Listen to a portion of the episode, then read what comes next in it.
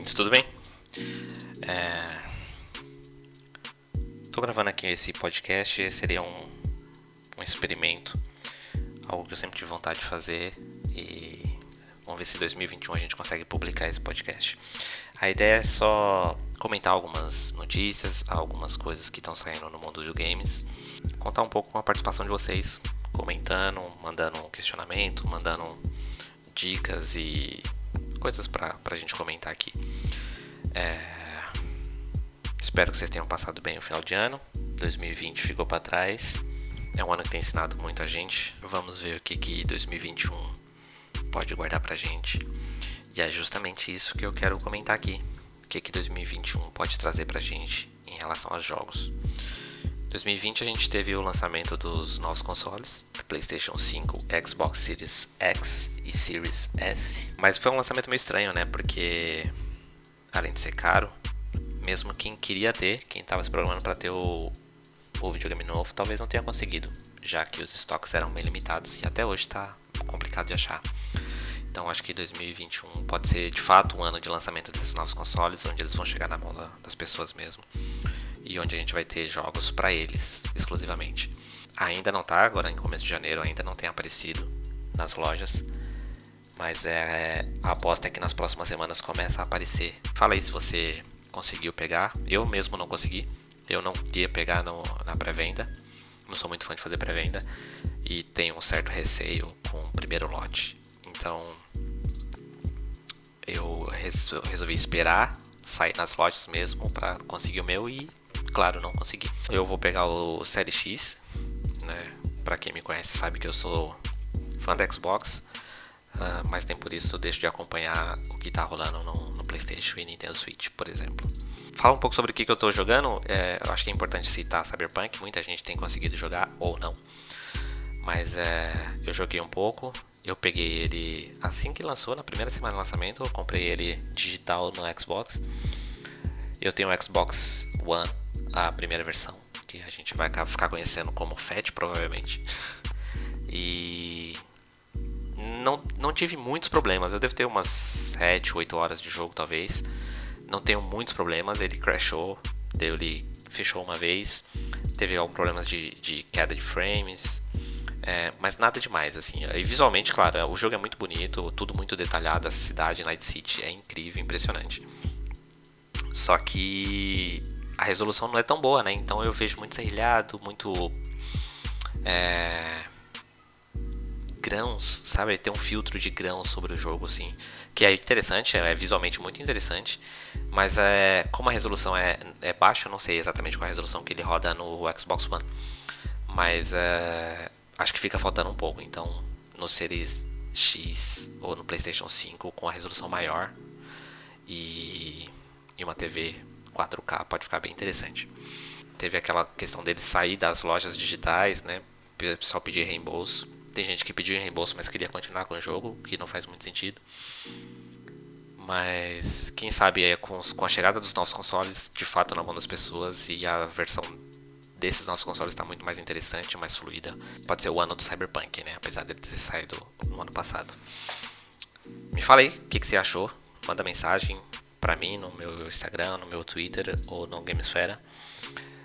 O que, que você tem conseguido fazer com o Cyberpunk? Se você conseguiu jogar ou não? Se está esperando uma versão mais estável? É o que muita gente tem feito. Mesmo quem comprou, tá, às vezes está segurando o jogo um pouquinho para esperar uma versão mais estável. Me fala aí. Outra coisa que eu queria comentar, eu acho que esse ano a gente pode ver o que seria, o que vai ser muito interessante, é uma resposta da Sony ao Xbox Game Pass. É, tem feito muito sucesso o Game Pass, eu mesmo assino já há alguns anos, assim que saiu no Brasil eu assino. E acredito que a Sony vai, vai dar alguma resposta, vai trazer algum serviço paralelo a isso, o que é muito bom, porque para quem assina Game Pass sabe dos benefícios. É, ter jogos de lançamento no primeiro dia, sem, sem uma taxa maior que isso, ter acesso a muitos jogos que provavelmente você não compraria é, e poder experimentar, poder jogar e descobrir muita coisa nova é muito interessante. Eu dou muito valor para esse sistema de distribuição e eu espero mesmo que a Sony traga algo parecido. E eu acredito que sim, acho que a tendência é justamente essa mesmo. pode ser algo mais tímido. A gente sabe que a Sony tem um PlayStation Now, que é estrutura um pouco diferente, nasceu com uma forma diferente, mas hoje em dia já funciona de forma bem similar. Mas ela ainda não apostou em vender o PlayStation Now como um, uma resposta ao Game Pass. PlayStation Now, inicialmente você tinha a transmissão dos jogos por streaming, é, o que hoje em dia é funcional, mas é, é, meu acaba sendo limitado em questão de, de mercado. Alguns países não vai ter conexão para isso, o Brasil é um deles. Mas ele já permite o download de alguns títulos e instalar os, os jogos e jogar diretamente no seu console. E, mas a Sony não trabalha com essa ideia de colocar os lançamentos diretamente lá, então tem, tem alguns pontos do Game Pass que se destacam e eu acho que a Sony deve buscar um pouco mais isso. É muito interessante isso. Eu vou citar, lembrar, tentar lembrar aqui alguns jogos que tá para sair nesse ano, 2021. E, e o que, que, a gente pode esperar de jogo. Tem muitos jogos interessantes. É, acredito que nenhuma IP nova, pelo menos nada que eu tenha visto assim que possa ser interessante. Tem, tem alguns, mas é, a gente vai comentar no decorrer do ano. Mas tá, a gente tem grandes títulos é, que, que, estão para vir. É, Cyberpunk é um deles, eu acho que o jogo vai crescer muito ainda nesse ano. A CD Projekt Red, a desenvolvedora, deve estar tá guardando muita coisa para lançar, como eles fizeram com Witcher 3. Colocar mais conteúdo disponível e melhorando o jogo aos poucos, adicionando coisas de forma gratuita, né, com updates, como eles fizeram com Witcher 3. Eu acho que eles devem fazer isso com Cyberpunk também, principalmente depois dessa questão do desse lançamento caótico que eles tiveram com tantos bugs. Deixa eu tomar um café.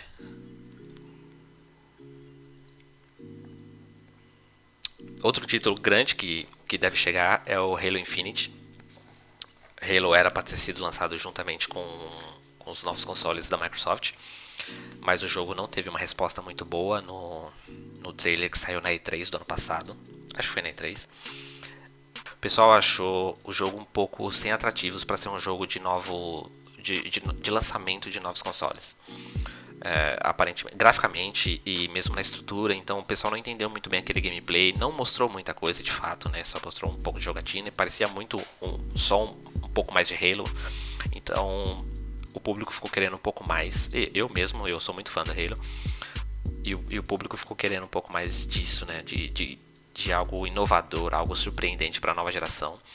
Graficamente também o jogo parecia estar limitado, teve várias desculpas dizendo que estava em desenvolvimento ainda, que muita coisa não estava pronta. Talvez não fosse a hora de mostrar o jogo, mas já que mostraram, é, essa resposta é muito válida. E aí o jogo ficou para esse ano, então é, a promessa é que muita coisa foi retrabalhada, muita coisa foi aprimorada é, e o jogo deve chegar esse ano, o que eu estou muito ansioso, já que ele promete ser um jogo, um Halo em mundo aberto, o que eu acho que era uma ideia mais é, próxima do primeiro Halo, que tinha mapas enormes e você podia circular à vontade pelos mapas. É, a, a, franquia acho que nasceu dessa forma. Então eu estou muito ansioso para ver, mas ainda não tem uma data específica, mas é, é provável que chegue esse ano. É, um título que eu achei interessante, gostei muito de ter jogado, é, e deve sair a sequência esse, esse ano, 2021 tá um pouco fora do, do foco, o que eu acho bom. Acho que acho que é interessante mostrar o jogo quando ele tá pronto para sair mesmo. É o Dying Light 2, para quem não lembra, é um jogo de que mistura um pouco de parkour com um zumbi, mundo aberto também. Eu gostei muito do primeiro título, o segundo deve chegar esse esse ano. Far Cry 6 é mais um título que deve sair esse ano.